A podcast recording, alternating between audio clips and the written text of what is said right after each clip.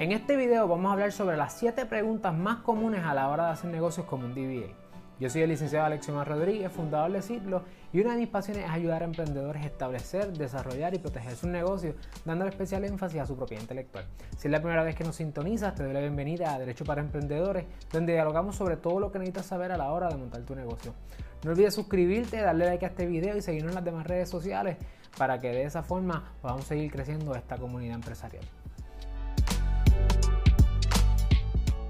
Bueno, en Puerto Rico el modelo del DBA como manera de operar es el más común.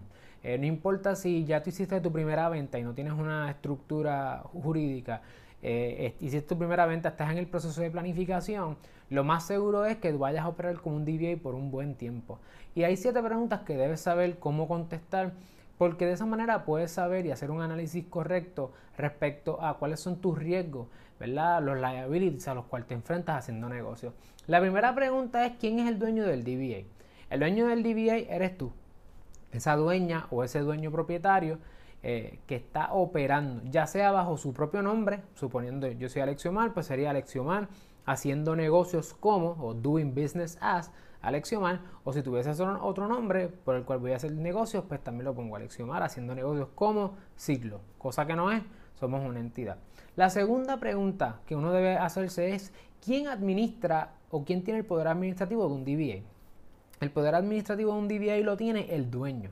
¿Por qué? Porque el dueño es la única persona, no existe una persona aparte de él o de ella. Así que eres el dueño y también eres el único administrador o la única administradora. Dices, ¿qué requisitos tengo que cumplir para tener un DBA que opere de conformidad con los estatutos del, Estado, con alguna legislación? La verdad es que ninguno, no hay ninguna ley particular que cumplir a la hora de establecerse como un DBA. No hay requisitos mayores que no sea comenzar. Obviamente estamos hablando desde el, desde el, punto de vista corporativo, no estamos hablando desde el punto de vista de permisos, de licencias, etc. Así que cuando decides vender ese primer limber, hacer esa primera venta de camisa o decidiste eh, comenzar a operar cualquier negocio, ya estás operando como un DBA y se estás solo. Tercera pregunta.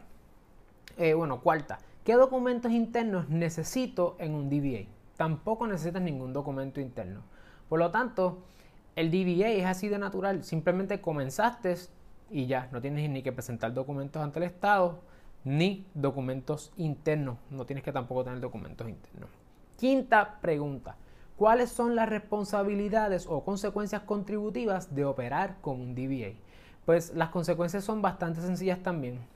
Vas a rendir una planilla, la planilla tuya como individuo.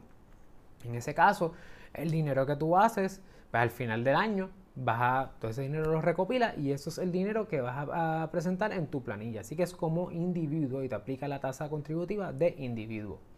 ¿Qué protección tengo ante riesgos o responsabilidades del DBA?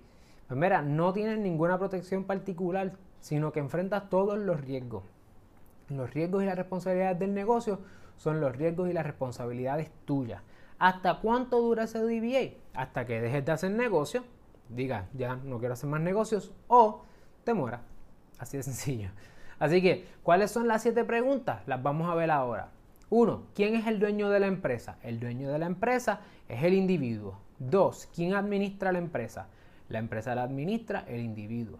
Tres, ¿qué requisitos impone el gobierno? Ninguno, desde el punto de vista de organizacional. Eh, cuarto, ¿qué documentos internos necesito? Ninguno tampoco.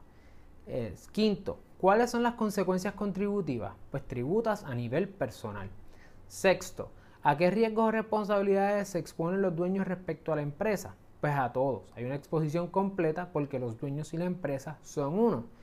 Ah, ojo aquí, si estás casado o casada y no tienes capitulaciones, tu esposo o tu esposa puede responder también por esas responsabilidades a las cuales te expongas haciendo negocio. Así que cuidado.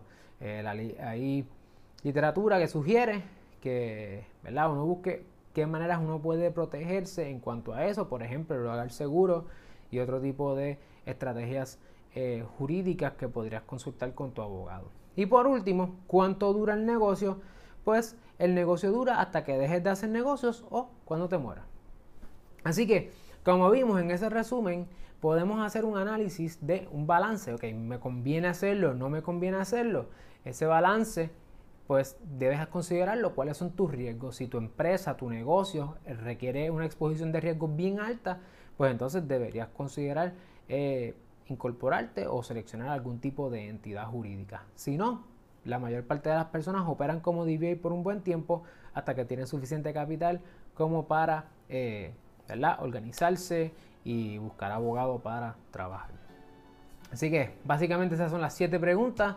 Cualquier cosita que tú necesites ayuda, estés buscando un abogado, haya maneras que quieras reducir ese riesgo, puedes contactarnos eh, en la página. Nos puedes seguir en Instagram, Facebook, YouTube, Twitter, LinkedIn. Así que no olvides en buscarnos. Tenemos mucho más en material por ahí y queremos ayudarte a echar tu negocio para adelante.